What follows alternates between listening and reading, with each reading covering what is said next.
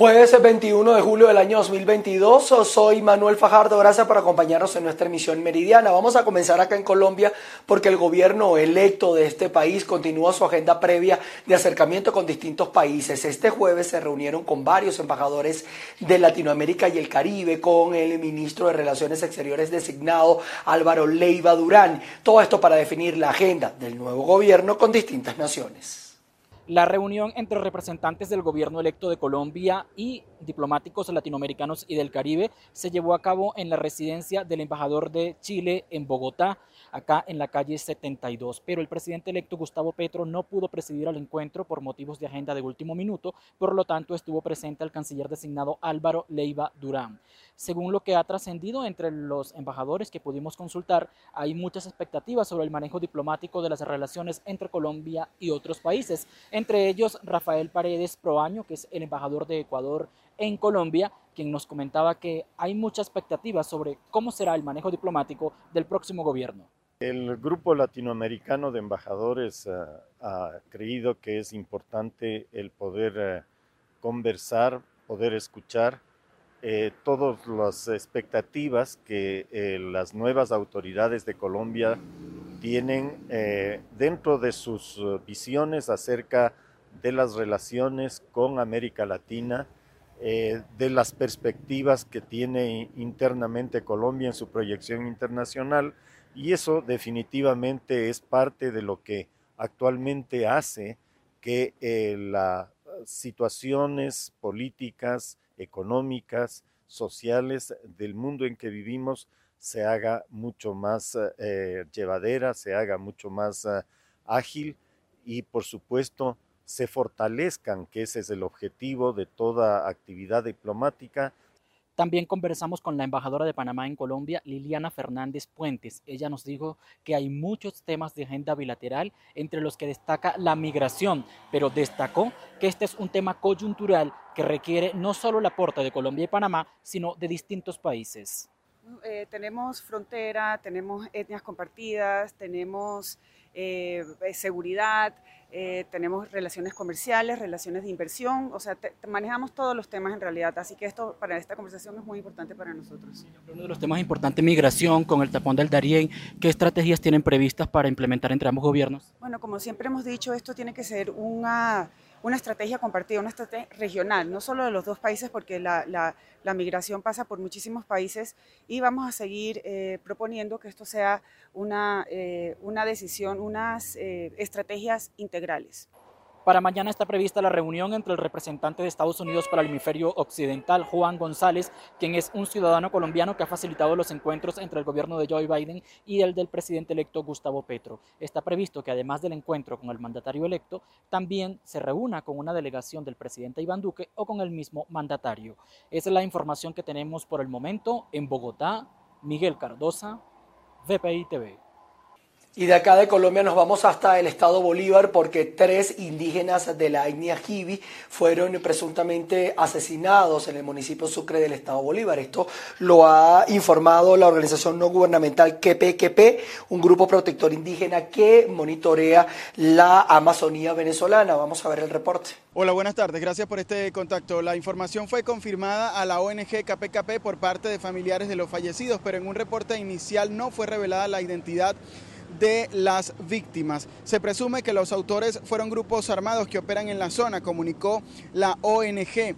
Resaltó también que según el testimonio de los parientes, los fallecidos no practicaban la minería ilegal, sino que se dedicaban a realizar mañoco, una especie de harina granulada a base de yuca amarga que forma parte de la dieta de los nativos en la zona sur de Venezuela. Cabe destacar que en menos de un mes han sido asesinados por lo menos cuatro indígenas en las aldeas asentadas en la región sur de Venezuela. Estamos hablando de la región guayana. El primer caso ocurrió el pasado 30 de junio cuando fue acribillado a balazos en la cabeza el líder indígena del pueblo Huotuja en el municipio Autana de Amazonas, Virgilio Trujillo Arana. Es la información que tenemos a esta hora desde el estado Bolívar y de esta manera regresamos con ustedes al estudio. Nos vamos a Caracas porque grupos presuntamente vinculados a la administración de Nicolás Maduro impidieron la movilización convocada por diversos gremios y sindicatos. Así lo ha denunciado Eduardo Sánchez, presidente del sindicato universitario. Sí, gracias por el contacto. Nosotros nos encontramos en este momento en la avenida Urdaneta de la ciudad de Caracas. En este lugar, gremios y sindicatos continúan la protesta de calle. Nos encontramos al lado de Eduardo Sánchez, uno de los voceros de esta manifestación. Cuéntenos qué están haciendo el día de hoy. Bueno, nosotros convocamos una marcha que tenía sentido en Miraflores. Posteriormente, los microfascismos de los colectivos nos pusieron unas barricadas allí amparados por la Guardia Nacional y la policía, pero la intención era provocar y provocar un enfrentamiento al cual nosotros no nos vamos a prestar. Nosotros estamos defendiendo la Constitución de una manera libérrima porque esa Constitución es nuestra y no ha sido derogada. En función de eso, nosotros decidimos no caer en la provocación y culminamos. Entonces dimos la vuelta a la marcha y vamos ahora de regreso, vamos hacia la Defensoría del Pueblo, en donde vamos a concentrar los trabajadores allí, a consignar las denuncias fundamentales, porque esto es una violación al derecho de los trabajadores y de las trabajadoras. Pero aquí están, tomen las cámaras para que vean dónde está la clase trabajadora. Ahí está la clase trabajadora exigiendo derogar derogar el, instructivo NAPRE que le está robando el salario a los trabajadores y diciéndole a Maduro, no seas cobarde no provoques una confrontación entre el pueblo civil, nada más con la intención de imponer tu paquete económico neoliberal, capitalista y reaccionario, antiobrero. Parte de las declaraciones de Eduardo Sánchez, el expresidente del Sindicato de Trabajadores Universitarios y parte de lo que se vive entonces en esta manifestación en los alrededores de la avenida Urdaneta. Nosotros de esta manera devolvemos el contacto a los estudios. Al menos unos mil trabajadores mineros en el estado Táchira están paralizados luego de que funcionarios adscritos a Nicolás Maduro intervinieran en la empresa de carbón que les compraba los insumos. Así lo denunció el diputado a la Asamblea eh, Nacional del año 2020, Juan Carlos Palencia. La toma de las empresas mineras en el estado Táchira sugiere que aproximadamente mil familias quedarán sin su sustento diario. También cabe resaltar que estas personas trabajan desde hace más de 30 años en este sector. Que tienen más de siete semanas que pararon el saque del carbón, producto de, que la Corporación Venezolana de Minería y, y Carbosuroeste paralizaron la empresa, sancionaron la empresa por una permisología. Pero Juan Carlos Palencia defiende a los trabajadores que tienen más de siete semanas que no llevan el sustento para su casa. Esa es la única forma que ellos tienen para llevar comida para sus casas. Están pasando hambre, ya no le fían más en las bodegas, están desesperados. Esto afecta a más de mil familias y, afecta a más de mil mineros aproximadamente que se dedican a estas actividades. El llamado es claro y contundente para la Corporación Venezolana de Minería y también a Carbosuroeste que reactive nuevamente las concepciones para el saque del carbón, porque esta gente es el único sustento para llevar comida para su casa. El llamado es claro, que las alianzas para el saque del carbón no se lo den a empresas que son fuera del municipio, que son fuera de las comunidades, que le den las prioridades a las comunidades organizadas, a estos trabajadores que tienen más de 30 años de, de actividad allí. De acuerdo a la información obtenida por el diputado de la Asamblea Nacional, los trabajadores del sector minero en los próximos días pudiesen tomar acciones de protestas para levantar la voz y que se solvente esta situación. Reportó desde el estado Táchira Lorena Bornacelli. Los pequeños productores agrícolas del estado portuguesa denuncian que sus predios eh, sembrados con caña de azúcar se encuentran presuntamente bajo amenaza de ocupación al haber eh, sido adjudicados presuntamente a rescatistas de tierras eh, por parte del INTI. El amigo Pedro Torres es propietario de la, de la unidad de producción Parcela 59 La Negra, con título desde el año 2011. Eh, se ha venido trabajando su tierra constantemente, pero desde el año 2020 ha sufrido perturbación acoso y maltrato de parte de los hijos de Bolívar, que a través de falsos instrumentos generados por, por perturbadores también del, Instituto Nacional de Tierra Inti, tanto, por tu, tanto Guanare como Acarigua, han estado este, generándole falsos documentos a los, a los señores. Y desde hace ya más de un año el, el amigo Pedro Torres me pidió el apoyo para, para trabajar en conjunto y aquí estamos dándole e investiguen porque la razón no, nos asiste, ya que tenía, tenemos la posesión, tenemos la, adjudicación y tenemos ahora la pernotación gracias a estos actos vandálicos. Quiero decirles un pequeño resumen de mi vida. En el año 2003 me dieron unos disparos para, para atracarme y quedé discapacitado, no puedo apretar mis manos, estoy dormido de aquí para abajo. A ellos en el 2012 le dieron tierra, le dieron maquinaria, las tierras producían más de 2.000 toneladas, hoy por hoy producen 67. Señor presidente, por favor, abóquese a esto, porque eh, la promesa que yo hice con mi Dios Todopoderoso es que voy a luchar hasta los últimos días de mi vida contra cualquier adversidad que se nos presente. Pasando a otro tema, la Federación Venezolana de Maestros en el estado de Carabobo aseveró que los docentes cierran el año escolar descontentos porque no han cumplido sus exigencias. Sí, gracias por el contacto que lo establecemos a esta hora desde el Estado Carabobo, región central de Venezuela. A mi lado, Luis Guillermo Padrón, presidente de la Junta Transitoria de la Federación Venezolana de Maestros. Hoy nos ofrece un balance sobre el cierre del año escolar y cómo culminan los docentes en el Estado Carabobo.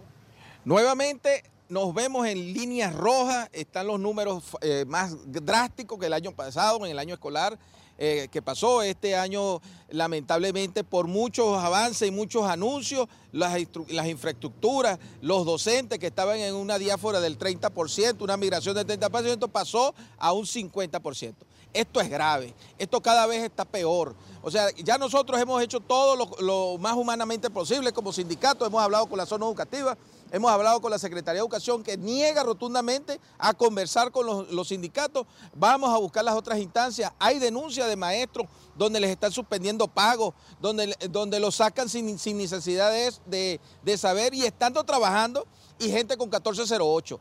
Ya estamos denunciando todo esto y lamentablemente la educación este año cerró en crisis total. Esa sí es una crisis provocada por el Ejecutivo Nacional y que no pueden estar inventando leyendas de monstruos de crisis económica. Ya esta es la realidad y esto es lo que está pasando ahorita y nosotros vamos a seguir en la calle luchando por los derechos de los docentes. Declaraciones de Luis Guillermo Padrón en representación de los docentes en el estado Carabobo manifiesta que la diáspora aumentó a un 50% por las pocas condiciones que tienen en sus ambientes de trabajo y los salarios que son insuficientes para costear sus necesidades mínimas. Parte del reporte que tenemos al momento para ustedes, eh, quien les informa Ruth Laverde. Este 21 de julio se celebran los 491 años de la erección canónica de la diócesis de Coro. Varios obispos obispos del país se trasladaron hasta el estado Falcón para celebrar este acontecimiento. Muy buenas tardes, gracias por el contacto. El año jubilar 2022-2023 inicia con la celebración de los 491 años de la fundación de la diócesis de Coro, primera de Sudamérica y de Venezuela. Bueno, mire, hoy estamos comenzando en la arquidiócesis de Coro un tiempo jubilar en donde queremos celebrar con mucha alegría y entusiasmo, pero al mismo tiempo con mucha reflexión, porque nos invita a reflexionar este momento. Eh, varios acontecimientos que han sucedido aquí en la historia de esta, esta iglesia de Coro. Eh, hoy se cumplen 491 años de la creación de la primera diócesis de Venezuela y de Sudamérica, que es Coro. Por eso hemos querido empezar el tiempo jubilar en este momento. En estas celebraciones, en esta tierra y en esta ciudad que es única en Venezuela, porque como dice una canción, por aquí comenzó, por aquí comenzó de médanos y sol. La, organización de la iglesia en el país ¿eh? y la organización del país en su, en su aspecto político. Es decir, de verdad que es una ciudad, entiende, que uno tiene que eh, conocer y venerar y querer mucho, de gran significación. Y de gran significación desde el punto de vista de la Iglesia, no solamente en Venezuela por ser la primera diócesis que se instituyó, que se formó y que persistió, y que persistió. Entre otros acontecimientos importantes a celebrar durante este año jubilar 2022-2023 destacan el centenario de la segunda restauración de la diócesis de Coro y los 300 años del hallazgo del lienzo de la imagen sagrada de la Virgen de Guadalupe del Carrizal. Es parte de la información que tenemos a esta hora desde el estado Falcón. Volvemos con más de Noticias VPI TV. Seguimos con ustedes eh, y vamos a arrancar esta segunda bloque de noticias acá en VPI TV con Europa, donde el gasoducto ruso Nord Stream reanudó el flujo de gas hacia Alemania. El gas ruso vuelve a correr con normalidad por el Nord Stream. Rusia anunció hoy que el suministro de gas a Europa vuelve a estar operativo tras 10 días de paradas por trabajos de mantenimiento. Europa podía contar con la palabra del presidente Putin, quien el pasado martes aseguraba que Gazprom siempre ha cumplido y cumple con todas sus obligaciones. Todo comenzó con los retrasos en los cambios de unos motores de bombeo por parte de la empresa Siemens, cuya fábrica se encuentra en Canadá y estaba bloqueada por las sanciones que el país había interpuesto a Rusia. Tras el levantamiento de las restricciones del gobierno de Ottawa y a petición de Berlín, se reanudaron los trabajos de mantenimiento que han permitido que el gasoducto vuelva a funcionar con normalidad desde la madrugada de este jueves. Sin embargo, el presidente del Kremlin ha vuelto a advertir que en los próximos días podrían producirse nuevos problemas técnicos provocados por las sanciones aún mantenidas por Europa. La UE, en cambio, sostiene que ese argumento es una mera excusa para chantajear a la Unión. Bangkok, la capital tailandesa, amaneció con vías inundadas, producto de la mayor tormenta de este año, según las autoridades locales. Bangkok amaneció este jueves bajo el agua y con varias de sus principales vías inundadas tras una fuerte tormenta, la mayor registrada este año, que causó caos en buena parte de la ciudad. Después de las fuertes lluvias que se prolongaron durante varias horas en la madrugada, varias calles y avenidas de la capital tailandesa permanecieron intransitables, lo que generó atascos y dificultó la movilidad en la ciudad. Según las autoridades, fue la peor lluvia del año en Bangkok, donde el volumen de precipitaciones alcanzó los 132,5 milímetros en tan solo 24 horas, las autoridades tailandesas pidieron cautela a los ciudadanos y emitieron este jueves alertas para lluvias aisladas y muy intensas para los próximos cuatro días en todas las regiones del país asiático que se encuentra en pleno periodo de monzón.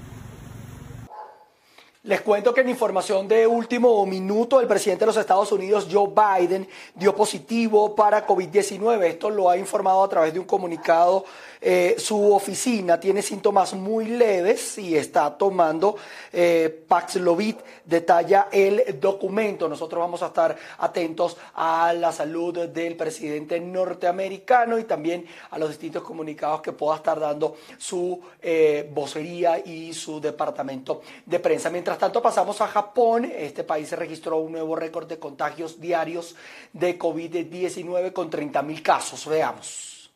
Tokio registró este jueves un récord diario de casos de COVID-19 detectados en un solo día al reportar más de 30.000 positivos, una cifra que responde a la circulación de la subvariante Omicron BA5 del virus, altamente contagiosa. El número de nuevos casos alcanzó hoy los 31.878, según anunció la gobernadora de Tokio, Yuriko Koike, quien también pidió a los tokiotas que tomen las medidas necesarias de prevención especialmente ante el inicio hoy de las vacaciones escolares. A nivel nacional, el número de casos alcanzó los 152.536 en la víspera, otro récord para el país asiático ante la circulación de la mencionada subvariante de Omicron.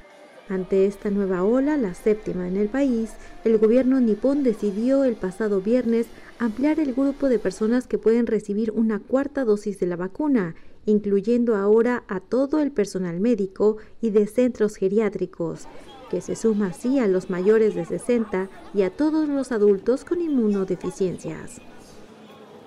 Japón, que superó hace una semana los 10 millones de infecciones acumuladas, mantiene sus fronteras cerradas al turismo desde 2020, aunque recientemente ha permitido la entrada de grupos pequeños de viajeros de determinados países en viajes organizados y bajo regímenes de control estrictos. Con esta información llegamos al final de nuestra emisión meridiana. Manténganse conectados a nuestra señal porque también estaremos actualizando información referente a la cumbre de presidentes del Mercado Común del Sur, del Mercosur, que se está desarrollando en Asunción. Y también nos vamos a ver en nuestra emisión central de noticias. Se les quiere. Chao, chao.